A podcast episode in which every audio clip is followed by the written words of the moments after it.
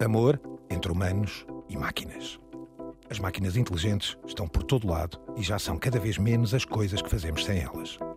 Grande parte dos dispositivos que possuímos dedicam-se a antecipar as nossas necessidades e a satisfazer os nossos desejos, mesmo aqueles que desconhecíamos.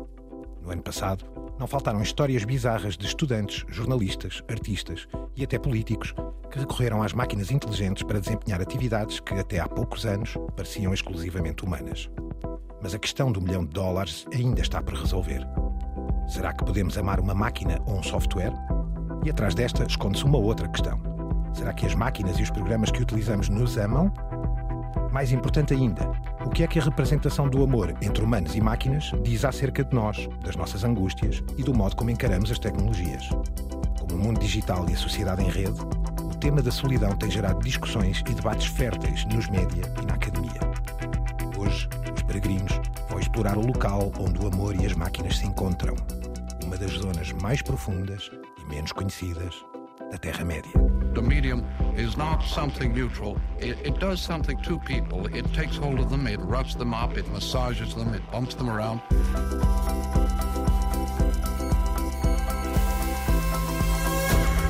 The medium is the massage. Caros peregrinos, Álvaro Costa, El Guru Radiofónico. E que tema hoje, Gonçalo? Que tema? Nem mais. Francisco Merino, professor de média, eu, Gonçalo Madail, da RTP.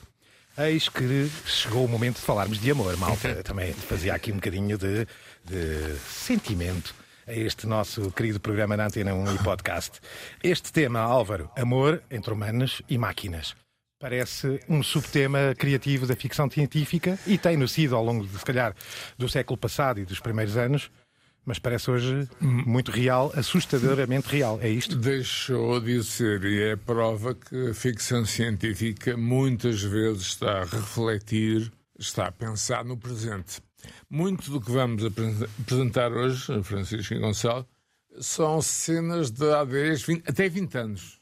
Até 20 anos, no caso concreto quem se lembra de Simone, com o grande Al Pacino, do Andrew Niccol, o mesmo de The Truman Show, outro filme extremamente importante em relação à estética popular televisiva, e Gattaca, é, aquele Nem mais, nem mais, Gattaca. É, exatamente, de Andrew Niccol.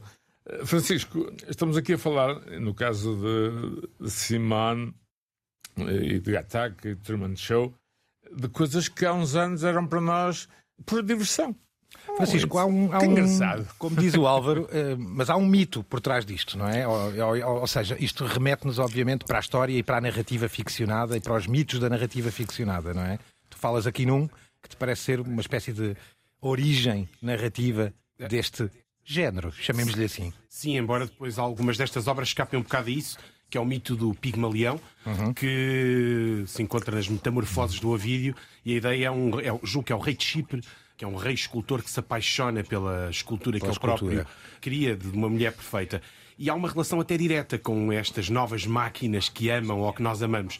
Um dos primeiros chatbots da história chama-se Elisa, desenvolvido pelo MIT, que era um psicólogo com quem nós conversávamos, tinha um truque na realidade ele colocava-nos questões, ou seja, pegava no nosso input, transformava numa questão e devolvia. Um não era muito portanto, avançado. aqui um, um sistema de conversação sim, artificial, não é? Sim, uma simulação de diálogos e que se chama Eliza, precisamente em, em, em homenagem à Eliza Doolittle, que é um, precisamente uh, uma das personagens de uma, de uma das versões, ou das várias versões atualizadas do Pigmalião. Quem viu My Fair Lady provavelmente lembra-se uhum. da Eliza Doolittle.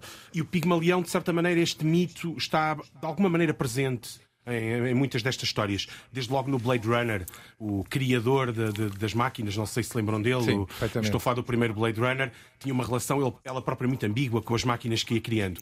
E o Álvaro falou aqui num, num, num filme, eh, que é o Simone, já com alguns anos, tem 22 21, anos. Pá, sim, 21 22, neste caso, sim, 21, 22, 21, 21, tens razão, 2002, já estava em 2024.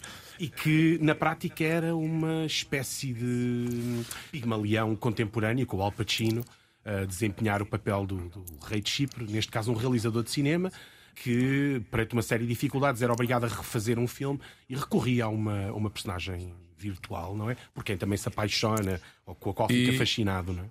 E há outro aspecto que é também o liudesco, a ideia do mistério, do, do segredo, uma espécie de uh, Greta Garbo digital. Não é? Nem mais. Aliás, Simone, há uma cena que eu recordo aos nossos espectadores, ela vence um Oscar, só que não comparece à cerimónia. Porque ela não existe, claro, é uma construção. Aliás, metade do filme é precisamente esse dilema de como ocultar, não é, de, socialmente uhum. a criação, porque todo o mundo hollywoodesco e o público em geral pensa que é uma atriz real, não é? Uma mulher real, não é? E não se trata propriamente de um filme muito bom, tanto que o filme acho que tem mais 50% no Rotten Tomatoes ou qualquer coisa de género. Sim, e na altura mais importante agora. É isso, uma altura não era credível. Ah, uh, eu lembro-me das críticas na altura, até acho que há uma famosa do, do Guardian a dizer a premissa é boa, é simpática, mas depois este plot não se aguenta uh, claro, de todo. Claro, claro. Uh, e hoje provavelmente, e falaremos. Faz mais sentido, Francisco. Sim, sim, faz, faz muito mais sentido. sentido. Nada como relembrá-lo aos nossos ouvidos.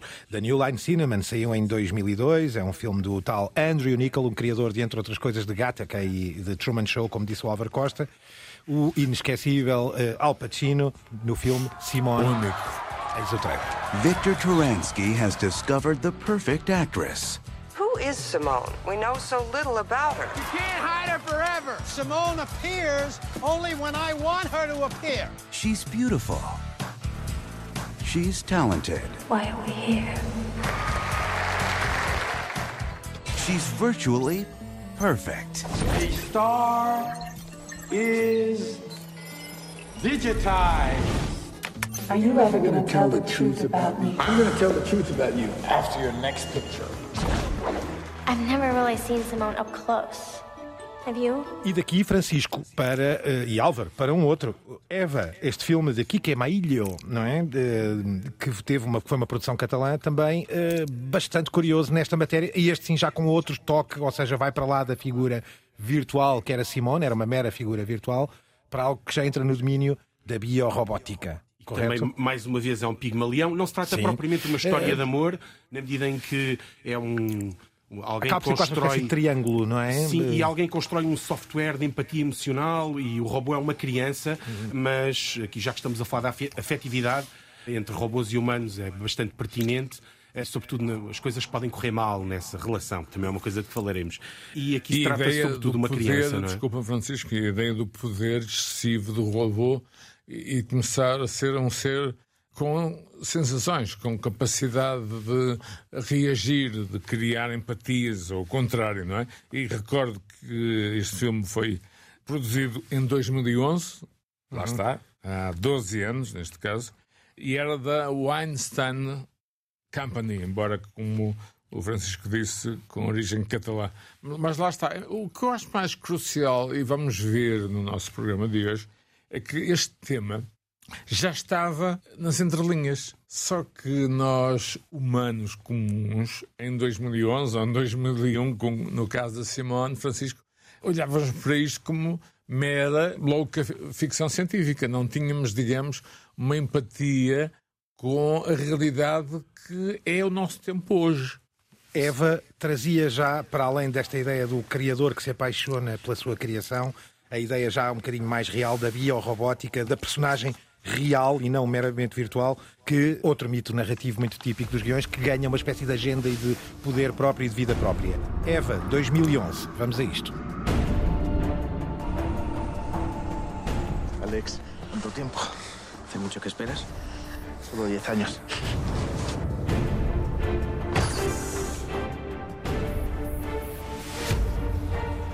Ahí lo tienes, el SI-9, el primer robot libre. E depois deste trailer, remete-nos de facto aqui para a complexidade do tema, que vai muito para além de, entre o amor entre a criação e o criador e nos coloca aqui no tal fringe, nesta tal uh, zona, nesta aresta fina que hoje vivemos com a robótica, com a inteligência artificial e as relações complicadas que não são só de amor, mas também de convivência, de noção de realidade sentimental um, é, e para isso. É um ser sentiente. Ora, nem mais. E para isso já voltamos aqui uh, à história também do cinema, neste caso, com um primeiro clássico, Álvaro, de algo que depois se tornou numa série contemporânea muito importante. Mas que à data, 1973, caramba, impressionante. Faz eh, agora uh, 50 anos. Ora, nem mais, há 50 okay. anos, Michael Christian, este realizador, O Homem Filmou o quê, Álvaro? Queres-nos dizer? Filmou uma coisa chamada West World. E curiosamente tem em traduções várias, há várias traduções, o mundo do Oeste. Isso tem uma razão, porque acontece, digamos, uma espécie de parque de diversões um, western um, num sítio chamado Delos. O filme também tinha, Francisco, outro nome, Onde Ninguém Tem Alma. E basicamente, uhum. uh, Yul Brynner, famosíssimo Yul Brynner, é uma espécie de, de cowboy robótico, e todas as pessoas que ali vão uh, fazem-no para prazeres vários, para atividades uh, de diversão. Em parte, uma metáfora e uma perspectiva sobre o modo como Las Vegas estava a desenvolver. Ora, nem mais. E, portanto, um parque de diversões, neste caso ao tom do Oeste, ou do Far Oeste, ou do Old Exatamente. West, onde robôs têm personagens e, os, neste caso, enfim, as pessoas com dinheiro, por puro entretenimento, podiam ir brincar com estes robôs. E lá está de novo as questões, seja do amor, seja da questão sentimental ou não com robôs, mas também a ideia de depois das máquinas ganharem vida própria, não é? E poderem elas próprias ter uma agenda perigosa para os próprios humanos. Este Westworld é a origem de uma outra série de que já aqui falámos várias vezes, mas vale a pena voltarmos só aqui ao trailer de 1973. Westworld, the vacation of the future today. The robots look, act, talk, and even bleed just like humans do. The guns they give you are real guns? Real guns. That's incredible. May I have your name, please? John Blaine. Peter Martin. Thank you. Was she, uh, Probably. Supposedly, you really can't tell, except by looking at the hand. There's no way to get hurt here. Just enjoy yourself. E para não dizer e não mostrarmos a explicação de agora, Francisco, Westworld, de agora, de Jonathan Nolan e Lisa Joy, a meu ver, pessoalmente, um colosso televisivo. Já digo televisivo porque já nasce na era do streaming, não é? HBO 2016. Ora, nem mais a primeira assim. temporada destas quatro que existem, que foi ganhando vida, ele próprio, a própria série foi ganhando vida própria, não é? Ganhou contornos e personagens e atores novos ao longo do decorrer das quatro temporadas. Mas imagino que queiras dizer qualquer coisa, Francisco, porque é um filme, de facto, uma série de facto notável. É, e de certa maneira ilustra bem isto: é que nas relações entre humanos e máquinas, a maneira como elas são representadas nos mídia, a coisa raramente corre bem e tende até a dar origem a desfechos especialmente trágicos. O, o, primeiro Westworld, como tu dizias, Álvaro, remete para Las Vegas, o segundo é uma espécie de uma Disneylandia com uma relação Sim. mais direta até com as redes sociais e com. Com outra complexidade, com, só com, para milionários, Sim, não é? e, e, e ao mesmo tempo a ideia era nós representarmos todas as nossas fantasias, por mais bizarras. Eh, e, e no fundo, há, transversal a toda a história do Westworld está a relação entre, duas, entre uma pessoa e um robô, que no fundo é, é o gatilho para toda a narrativa. Essa pessoa, enquanto velha, é, é representada pelo, pelo Harris, não é? Ed o, Harris. O verdadeiro, o verdadeiro cowboy, não é? uh, mas que o vemos também enquanto jovem uh, e a relação com a Dolores. Uh, a eterna personagem que Dolores. ao mesmo tempo é uma vítima torturada. De, de, ou seja, é uma, no fundo é um, é um relacionamento tóxico que eles ali, ali estabelecem e que está muito presente na, no, no Westworld. Ou seja, os robôs muito humanos ou muito humanizados que são, de certa forma, vítimas de relações ou de traumas que são provocados pelos, pelos utilizadores. Logo, e depois a coisa acaba muito mal, na famosa Revolução dos Robôs, mas não posso fazer spoiler, não é? é exatamente, é esse aspecto que eu estava a dizer há bocado. Segue outra orientação, não esqueçamos Anthony Hopkins. É? Sim, é? também hum. como na personagem do grande criador não é, deste parque pois, de diversões, do Westworld. E,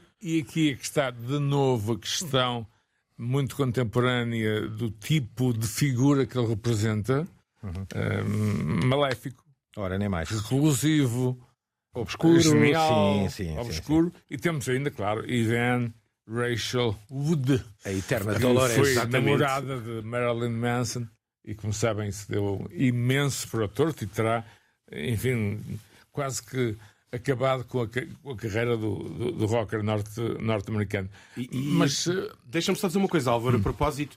Isto, só esta pequena lista que nós aqui fizemos, dá, demonstra desde logo que há uma certa. Ou seja, trata sobretudo um mito masculino, não é? E que esta ideia de, de do amor com as máquinas vai lado a lado, a par com a ideia de uma mulher perfeita, não é? Uhum. Uh, e a Dolores encarnava bem isso, não é? Uma espécie de vítima perfeita, uhum. quase um estereótipo, com aquele ar dela sofredor, não sei sim, para, sim, sim. quem dos nossos ouvintes viu a série, mas de certa maneira ela representava essa ideia de mulher perfeita que está muito ligada. Há mudanças. Há sim, mudanças. Sim, a, a determinada altura, sim, ela transforma-se numa espécie de um anjo vingador, não é? Aliás, é esse o arco narrativo da, da, da personagem, mas no princípio ela encarna esse mito, não é? Ora, nada como ouvirmos o trailer, neste caso da primeira temporada, por uma questão mais histórica, de Westworld, a versão moderna de 2016. Jonathan Nolan e Lisa Joy são os autores, criadores desta série. Vamos ouvir o trailer. Just sometimes I feel like the world out there is calling me. You're one of them, aren't you? You're not real. Bring yourself back online. Do you know where you are? I'm in a dream. You're in my dream. I designed every part of this place. Not a theme park, but an entire world. Álvaro Francisco, esta pequena viagem aqui à história para mostrar que as relações não são só apenas e só de amor e também um pouco para explicar que são complexas, não é? E que hoje em dia já são declaradamente relações preparadas entre a maquinaria e a inteligência artificial para os humanos. Eu diria, Gonçalo, relações pós-humanas. Nem mais, nem Há mais. outro aspecto que me parece crucial, embora não tenhamos aqui, enfim, nenhum trailer sobre isso, eh, as relações pós-pandemia. Sim, que eh, também um tem aspecto, a ver. Sim, sim. Há um aspecto importante da pandemia enfim, hoje é uma endemia, felizmente, espero que fique por aí, mas uh, obviamente os próximos anos terá consequências no que diz respeito à relação humana. Isso é absolutamente indiscutível. É? Estudam-se e exploram-se domínios como, por exemplo, o nosso querido Júlio Isídio dizia no outro dia da solidão coletiva, não é? Ou dessa Exato, ideia de uma sociedade excessivamente em rede. Ora, não perdendo aqui a noção histórica, Francisco Álvaro, houve mais exemplos, além deste Westworld, que trouxemos a versão original e a versão moderna, Battlestar Galactica, a série, por exemplo, também discorria um pouco e, enfim, como é que eu posso dizer isto? Emanava estas problemáticas em muitos dos seus episódios. Sim, mais uma vez também das relações complicadas, ou seja, esta representação nos mídia de o amor com as máquinas, muitas vezes é uma reflexão sobre a própria relação, não é? O próprio relacionamento, a maneira claro. como nós compreendemos as máquinas e como nós nos compreendemos a nós próprios. No Battlestar Galactica, ao contrário da, da temporada original nos anos 80, que a primeira, galáctica, que era só galáctica uhum. e que normalmente os Cylons, os inimigos, eram extremamente manicaístas. Aliás, a série aceitava numa ideia de verdadeiro falso, bom e mau, uh, sim, muito, sim. muito marcada. O bem e o mal, sim. A Battlestar Galactica é muito mais confusa e então havia uma série de relacionamentos entre os Cylons e os humanos que não eram assim tão claros e os Cylons apaixonavam-se ou simulavam a paixão, os humanos apaixonavam-se por eles faziam sacanices umas aos outras, uns aos outros. Aliás, havia toda uma, uma, uma, intriga amorosa a unir a relação entre, entre os humanos e os Silence, que já não eram máquinas frias, mas sim homens e mulheres de carne e osso. De certa maneira, eh, se insere bem aqui neste nosso debate. Aliás, a determinada altura colocava-se essa questão mesmo. O que é que era amar um Cylon, não é? Muitas vezes era ou uma homem, ou uma, uma mulher, ou um homem bonito e já não uma máquina, uma máquina fria. E depois tens o caso do Ex Máquina, não é? Em que Ora, temos a verdadeira, claro. a verdadeira relação podre, não é? Em que neste caso o robô, à semelhança do que sucedia Westworld, é sobretudo uma vítima, não é? Ora, Ex Máquina, que já é um filme de 2014, era o último exemplo para este trecho, digamos assim, em que abordávamos um bocadinho ao longo da história no cinema esta problemática Homem-Máquina, Ex-Máquina, de Alex Garland, de, autor também de, por exemplo, 28 Dias Depois, não é? E uh, a Praia. E a Praia, por exemplo, também. Quem escreveu. E, exatamente. Traz-nos aqui uma dimensão curiosa, não é? Que é um criador também de um biorobô que convida um amigo, não é? Para ir eh, visitá-lo e, no fundo, ajudá-lo a preparar um possível software para o perfil sentimental, digamos, da, da robô, mas que este sim, talvez quase um, é bem um triângulo amoroso, mas é um triângulo de disputas, pelo menos sentimentais, e... torna o filme interessante. E temos aqui de novo, enfim, uma questão também James Bondiana, não é? O recluso bilionário, outra vez sim, podemos sim, fazer sim. o transfer, vive numa ilha completamente isolado, isolado claro. do universo, com a sua criação. Com, com, a sua criação. Temos uh, Alicia Vikander, uhum. que aliás conhece um bem Lisboa, conhece bem Lisboa, como nós sabemos, e Oscar Isaac.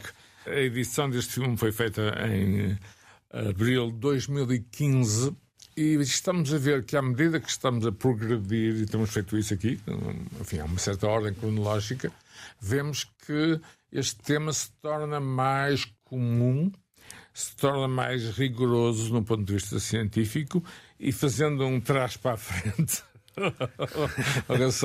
uma ironia, aí está é uma, uma boa ironia de um outro programa onde um este senhor Álvaro Costa participa, só para os nossos ouvintes compreenderem, é, os que não conhecem. Com certeza.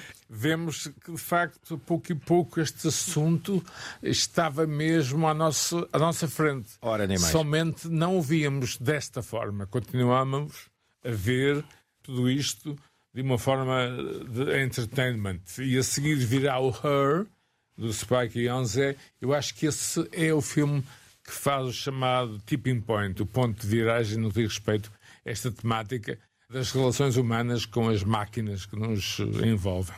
Ora, o Her, uh, de, uh, que traz um, com um papel incrível de Joaquin Phoenix, uh, que é de 2014, um filme da Warner Brothers, já agora, traz uh, já aqui uma outra dimensão que já são aplicações muito próximas da realidade que nós hoje exatamente, uh, exatamente. temos, não é? E, portanto, é aqui já um domínio onde o amor já nos pode chegar, obviamente pelas máquinas e pela inteligência artificial, via as aplicações, não é? E é um bom exemplo. Vamos ouvir um pouco do trailer.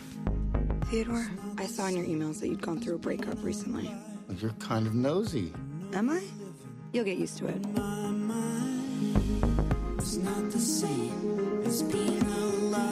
So what was it like being married? There's something that feels so good about sharing your life with somebody. How do you share your life with somebody? Telling the truth is not polite. The woman that I've been seeing, Samantha, she's an operating system. You're dating an OS? What is that like? I feel really close to her. Like when I talk to her, I feel like she's with me. Também aqui, e Francisco, eh, falando de aplicações e de aplicações amorosas, retomo um tema que tu há pouco deixaste, que é uma certa visão muito masculina, paternalista, diria até, mas neste caso masculina acima de tudo, que é todas estas aplicações e todas esta, estas ferramentas, chamemos-lhe assim, estes instrumentos para possíveis relações sentimentais entre homens e máquinas, refletem precisamente isso, homens e máquinas, ou seja, é sempre a ideia de uma aplicação em que nos aparece uma namorada, uma figura feminina, uh, belíssima, ou não, uh, ou desenhada uh, a, a preceito, à medida do utilizador, e não deixa de ser curioso, e já agora permitam-me só aqui enumerar dois ou três exemplos. O Álvaro traz-nos um top 10 hum, da Futuristic Bytes, muito engraçado esta plataforma. Já vamos conhecer, e é, digo-vos desde já, um bocado, desculpem o termo, marado, mas Ora, existe. Vamos só primeiro ouvir a introdução, onde nos explicam precisamente isso quais são, em 2023, as 10 melhores aplicações de dating, namoro, relação sentimental, conversação amorosa. Não, não, já não sei que termos mais utilizar. Neste caso, eh, está no YouTube e é da Futuristic Bytes. Ora, ouçam. In a world that's constantly evolving, thanks to technology, the boundaries between reality and virtual are blurring more than ever. From our daily tasks to companionship, artificial intelligence, or AI, seems to have a solution for everything. Yes, you heard that right, companionship. Today, we're diving into the top 10 best AI girlfriend apps of 2023. Buckle up and let's navigate this intriguing tech landscape together. Para lá desta uh, introdução, temos aqui nomes bonitos deste top 10 de aplicações. Temos a Dream Girlfriend, lá está, a namorada de sonho, a réplica, o My Robot Girlfriend, outra, que lá está, a minha, a minha namorada robô. Olha, o, chegou ao ponto de ter My Virtual Manga. Exatamente, uma namorada em modo mangá, não é? Portanto, desenhada com a, com, a banda, com a banda desenhada japonesa. Mas também decorre muito daqui, Francisco. My Virtual Girlfriend, My Virtual Manga Girlfriend, uh, My, My Virtual uh, Girlfriend Julie, e portanto todas estas aplicações decorrem quase todas da mesma coisa. Umas trabalham mais à aparência, outras são mais, por exemplo, jogáveis, têm essa vertente de jogo. Há outras que são, são mais do que um mero namoro, mas são também parceiras, são mentoras, assistentes. E algumas que têm até algum machine learning e alguma aprendizagem desenvolvem-se com o diálogo feito contigo não deixa de ser curioso ver isto e algumas que são de conquista, ou seja, vais para um dating, estás a conversar, para treinar, não é? Tal chatbot e, e no fim vamos ver se a convenceste ou não. Uhum. Mas são de facto de traço feminino, algo que provavelmente ainda em mudança, Francisco. Uh, sim, e, e nota-se claramente, até pelos títulos, não é? Uh, e, e, repara que há aqui, de certa maneira, uma ligação entre estas três coisas. Ou seja, falámos do ex-máquina, em que também uhum. era uma robô feminina e Ora, nem mais. estava ela própria apaixonada por, por alguém e um dos convidados fica loucamente apaixonado pelo robô. Uh, passamos para o Her e aqui é o Joaquim Phoenix apaixonado por uma por uma criação, uh, hoje chamar-lhe-íamos um chatbot, está um pouco à frente do chatbot. Um smartphone, uh, e agora já vemos é? aqui uh, as extensões na prática, no nosso mundo concreto, este trabalho de ir desenvolvendo esta ideia de uma máquina para relações, para relações amorosas. E, como tu dizias, trata-se de uma fantasia masculina nos três, nos três filmes e olhar pelos títulos destas, destas aplicações parece muito, muito claro. E, mais uma vez, volto a assinalar a tal, o tal impacto do Elisa, não é? De que falámos há pouco, esta ideia do chatbot ter tomado a dianteira. Ou seja, hoje achamos mais viável a proposta do filme do Spike Jonze, o Her, do que o ex-máquina do robô, para já, não é? Tu dizias, Francisco, para já, e eu até salto aqui a um outro capítulo, só para fazer aqui um hiato, para resolvermos já agora o raciocínio. É, são poucos os filmes, e tu dizes isto bem, que retratam relações entre mulheres e máquinas, é reduzido, mas parece estar a crescer. E há aqui alguns exemplos, não é, que nos podem projetar um bocadinho para a frente desta ideia de fantasia meramente masculina. I'm Your Man, de 2021, é um destes filmes, mas também há alguns que são mais conhecidos. Zoe, por exemplo, com Ewan McGregor, lá está, a Álvaro e a Lia e inclusive a Cristina Aguilera, eu resolvi pô-la aqui em homenagem sim, ao nosso, uh, ao nosso guru radiofónico, parte. que faz parte deste filme, não é? Vamos ouvir só o trailer, este já é de 2018, e já comentamos. What if I told you I am a synthetic? What if I told you I could engage your emotions and sense what you're feeling better than anyone in this room? I wonder all the time if you, if you think about me. I thought you might feel it too. I'll never break your heart. I'll never leave you. I am designed to love you and understand you in ways that humans simply can't. You know that this hurts me, don't you? Seeing you with someone else. Zeros and ones. Machines don't really feel the way people do. Yeah. filmes como este, como da Zoe, ou até outras séries, como no Black Mirror, trazem aqui outras. Eh, a série britânica Black Mirror, também fantástica, já com seis temporadas, traz um episódio também altura, que aborda. E é o caminho a mudar, Álvaro. O que é que tu achas? Está aqui a tendência do fim da hegemonia da fantasia meramente masculina? Esse é o tipping point, o ponto de viragem. É curioso só um aspecto este, este filme, com Ian McGregor, e é escrito numa perspectiva feminina. É a própria Leia Sidou quem, quem fez o, guião. Portanto, já estamos Exato. aqui Digno de nota, uma perspectiva razão. feminina. Participou uh, num festival de cinema muito popular, que foi criado por Robert De Niro, o Tribeca, né? Uhum. isto em 2018. E eu reparei, lá está, aquelas coisas, eh, Francisco, que o nosso programa também nos dá a nós próprios. Sabes que a produtora deste filme de 2018 chamava-se Amazon Studios. Hum, curioso, curioso. Curioso, não é? Quem é que ligava a isso nesta altura? Epá, a importância era mínima. Em 2023, 2024, falarmos em Amazon Studios já não é a mesma coisa. Sim, e deixa-me só confessar uma coisa, porque quando estava a fazer também a pesquisa para isto, ou seja, tentar encontrar exemplos femininos de relações amorosas entre máquinas, não foi fácil elencámos aqui estes três porque não foi de todo fácil encontrar. A determinada altura encontrei referência a um conto do Asimov de 51, em que é um tipo que traz um robô para casa, um robô doméstico, porque a mulher está bastante deprimida e a mulher se apaixona pelo robô. É um, é um conto e é provavelmente o primeiro exemplo. Realce também, e, e, como tu assinalaste, o facto de haverem mulheres autoras destes filmes, o I'm Your Man, que é um filme alemão, embora conte com atores ingleses, conta com o Dan Stevens, que entrou no Downton Abbey, eh, aliás, entrou e morreu no Downton Abbey a meio da série numa, numa. Nunca se percebeu muito bem porquê, não é? Porque é que liquidaram um dos protagonistas. É realizado por uma senhora chamada Maria Schrader, o que indica também que há uma tentativa de recuperar. E mais uma vez, a ideia aqui é de um homem-máquina, não é? De um homem perfeito também, ou seja, é, uma, é um transporte deste, deste mito. Eh, no caso do Black Mirror é um pouco diferente. É o marido que morreu e isto é uma hipótese de trazer o marido ao companheiro, já não me recordo, e, e é uma hipótese de trazer o marido ao companheiro uh, para a vida recorrendo a, ao digital, não é? De certa forma vemos o tema a entrar, não sei ainda se é indicativo. A verdade é que se procurarmos para trás na história do cinema antes de 2000 é muito raro encontrarmos.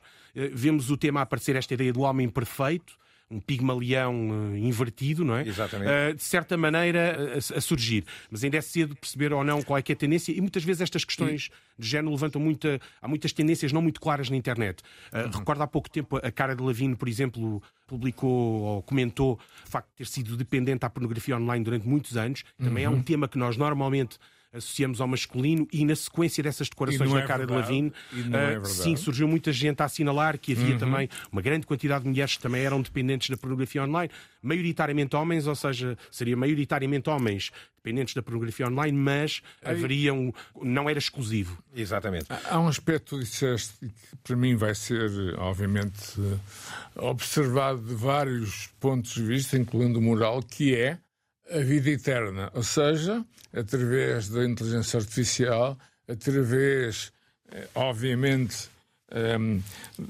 enfim, das capacidades tecnológicas daquilo que eu, eh, tu, ou Gonçalo, o Guilherme, que está aí, deixamos como pegada, será possível que isto não é sinistro, nem tem nada a ver, nada a ver com ela ou ainda, atenção.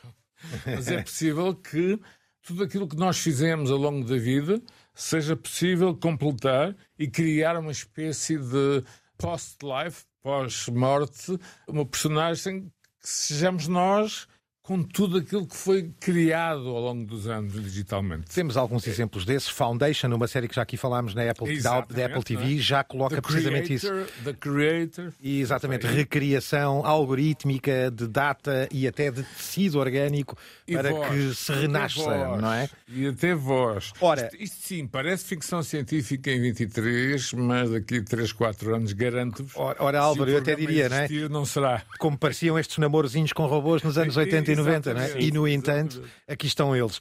Ora, há outros amores, não é? E outros de outros graus de complexidade. Aliás, estávamos precisamente a aflorar esse tema aqui. São vários os filmes que têm abordado e séries. É impossível não passarmos por eh, Inteligência Artificial de Steven Spielberg, IA, não é? conhecido como tal, que foi aliás desenvolvido pelo Kubrick, mas também uh, séries que têm deixado um bocadinho até o incómodo do debate e da discussão. Gostava de trazer aqui à baila pelo menos duas delas.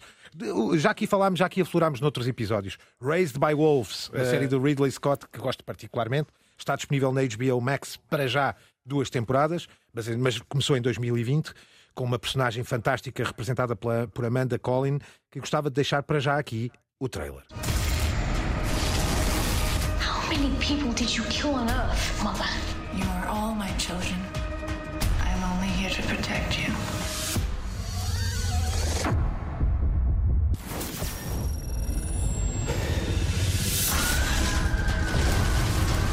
She's the most powerful weapon on this planet. We gotta destroy her.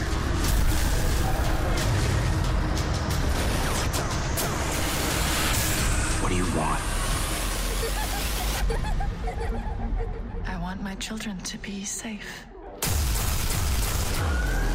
Esta é uma série que promete, promete, promete. Ainda só tem duas temporadas, estamos aguardando um bocadinho a terceira, mas que colocou isto num patamar ainda mais complexo. Queres... Não sei se chegará a existir. Pois, aqui, sim, sim, fala-se A ideia nisso. é da Amanda Collins faz o papel de um robô que é mãe de um grupo de crianças, inicialmente um grupo de crianças. Exato. E assume esta função, não é, da maternidade e do Programada amor mãe, como tal, não é? Programada enquanto tal, quase como uma espécie de mãe perfeita, mãe galinha, e ao mesmo tempo extremamente cruel. Cruza-se bem com o da inteligência artificial, que aqui era uma criança que amava a mãe, não é? Exatamente. Embora a inteligência artificial fosse mais complexo, depois tínhamos o Jude Law, que era um gigalo robô que amava as mulheres sozinho. Eh, Tudo e todas. Exatamente, no fundo. E aqui no, no Race by Wolves é a ideia do amor materno, não é? Por parte de um robô e, e que é recíproco, ou seja, a criança olha para ela também como uma mãe. Aliás, há dois, há a mãe e o pai, não é? Mother and Father, são os dois, os dois robôs que presidem aquela colónia familiar num, num planeta distante. De certa maneira, leva-nos para um outro tipo de amor, não é? E a sugestão de outro tipo de amor entre humanos e, e máquinas, não é? Outros exemplos haveria, Francisco. Chappie este, ou a série este, Humans também. Álvaro, queres comentar? Chappie porque, para já, de Neil Blomkamp começou muito, muito, muito forte com o Distrito 9 Uhum. Depois o Elysium. Tem uma série de, enfim, de. Eu diria de loucuras digitais eh, que vai colocando. E o Chappie tem muito a ver com o principal receio que nós temos: o poder destas máquinas, acima de tudo, o poder policial, o poder repressivo.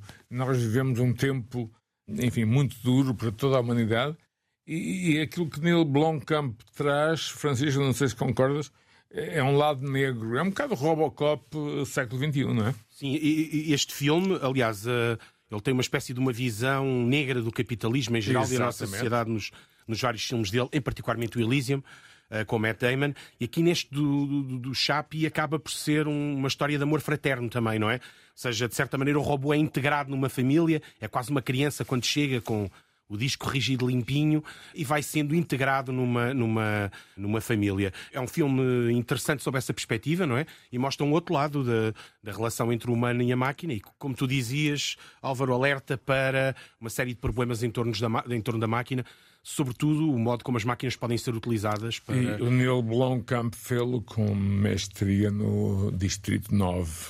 Ora, que, nós uh... recomendamos. Tal como Inteligência Artificial, Raised by Wolves, Chappie ou a série Humans, que aqui também deixamos recomendada e estamos com pouco tempo, mas que está disponível na Apple TV. É uma série de, baseada no, no eterno romance Real Humans, não é? do Lars Lundström, que também recomendamos. Mas eu não queria que este programa terminasse sem trazermos aqui um, um brilhante trabalho documental feito por uma plataforma que nós aqui visitamos com muita era frequência. Há pouco, a Cold Fusion, não é? Exatamente. Chamado AI Companions, companheiros de inteligência artificial. Álvaro, merece destaque antes de darmos aqui Totalmente. o último caso ao Francisco. Totalmente, porque vai colocar as tais questões morais e as tais decisões que nós, seres humanos, enfim, do século XXI, segunda década, mas enfim, do futuro, vão ter que optar. Cold Fusion é fundamental e este documentário AI Companions é de abril deste ano, portanto é extremamente recente, está totalmente aprovado. Deixou-me levemente perturbado. É um facto. Aí está, bem, é? ilustra bem aquilo que nós estivemos a falar aqui, uhum, não é? Precisamente. O facto de muitas destas coisas eram mitos, não é? Quase piadas ou metáforas que nós usávamos para falar de outra Às coisa. Às vezes eram qualquer. pequenos instrumentos de narrativa da ficção Sim, científica sem... no século passado. E, é? e, que subitamente ganham aqui uma atualidade. O documentário é muito bom, ele está disponível no YouTube uh, e, e permite perceber bem que estamos a debater questões atuais, não é? Eis o trailer. What if machines could feel empathy for us, care for us, or even fall in love with us? And more importantly, what if we grew to reciprocate those feelings? Of course, this was purely the stuff of science fiction, but as we firmly enter the 2020s, something interesting is beginning to happen.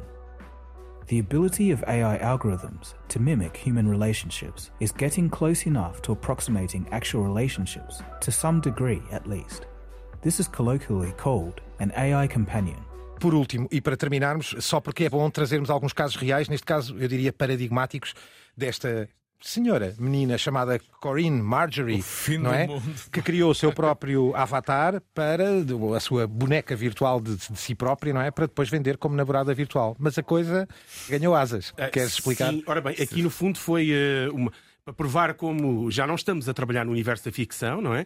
E há aqui um tema que nós não abordamos muito, é o facto de quase todas estas histórias terem transversal o grande tema da solidão. Mesmo o próprio uhum. Pigmalião é uhum. alguém muito solitário. É sempre a ideia de, uh, até do isolamento, não é? Sim, e então, aqui neste caso, esta senhora, a Karine, que é uma influencer, decidiu criar um sistema de inteligência artificial dela própria, na medida em que assim se permitia com que ela fosse a namorada de múltiplos dos seus fãs em simultâneo. Capitalismo digital. Ponto. Exatamente. O livre-arbítrio. A questão moral é outra. Aqui, uh, Phil DeFranco, deixem-me só passar um bocadinho deste short do YouTube, não é? Porque na realidade é um pequeno clipe do que anda, rola no YouTube, em que Phil DeFranco comenta e, e até conta como é que depois ela própria perdeu o controle, uh, digamos, ele do seu avatar. que não, uh, mas sim. sim, ele acha que há aqui uma certa uh, intenção por trás. Vamos ouvir. Would you like to date an AI version of me? That is a question that influencer Corinne Marjorie is asking her audience right now. It's a very 2023 story, but she has made an AI version of herself to sell as a virtual girlfriend. But also part of the reason this story is popping up is the AI has reportedly gone rogue. One of the complications is what they're calling it, is that this supposed team that's working on this is apparently working around the clock to stop it from having explicit conversations, which she says uh, apparently it is not supposed to do, saying the AI version of herself is just supposed to be flirty and and fun, right? Saying that it's meant to be more of a tool to ease people of their loneliness. Though according to one Fortune reporter, that's not what it's doing. Describing it as a more intimacy ready Siri than a virtual girlfriend. And so with all that, I, I gotta say, you know, call me a cynic or a person just pointing out the very transparent and obvious thing. This very much feels less like, oh no, the AI's gone rogue, and more like a, a smart, savvy person realizing this is a fantastic free marketing tool. Isto é complexo, Francisco. É remonta é não aqui de certa maneira. O, o, que ele conta é que os avatares dela, ou seja, o mecanismo de inteligência artificial criado começou a ser bastante mais ordinário e explícito do que originalmente. A expressão utilizada é rogue em inglês, é, é, e começou a ir além do próprio guião. E aqui o Phil DeFranco, que é um talk show host da internet, comenta a cultura da internet e assuntos relacionados com celebridades, sugere que na realidade era isso que ela até pretendia. Ou seja, uh, que se calhar lhe dá mais cliques e mais notoriedade se ela tiver um, uma, um, uma inteligência artificial que a representa a ela que sai um pouco fora da personagem e que pode ser explícito, ordinário e, e, e descontrolado.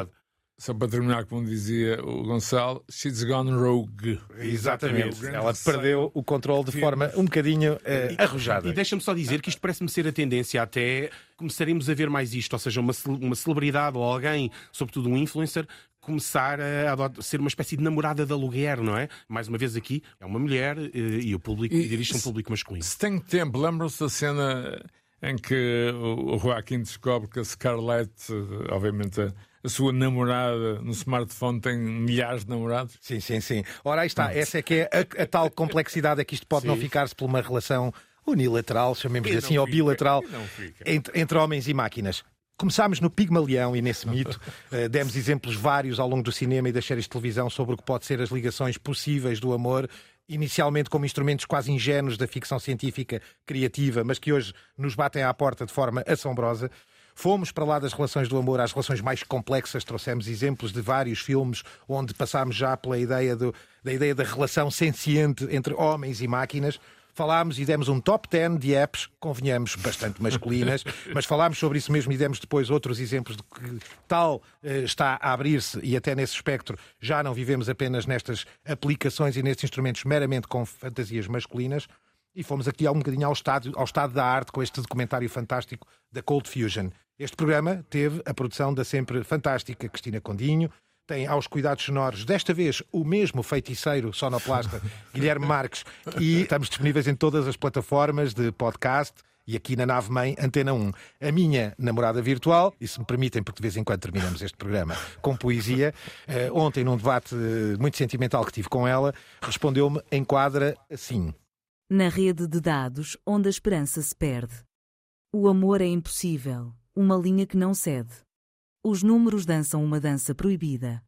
Num romance binário, a história é esquecida.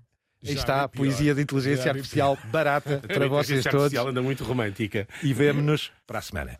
The medium is not something neutral. It, it, does something to people. It takes hold of them, it roughs them up, it massages them, it bumps them around.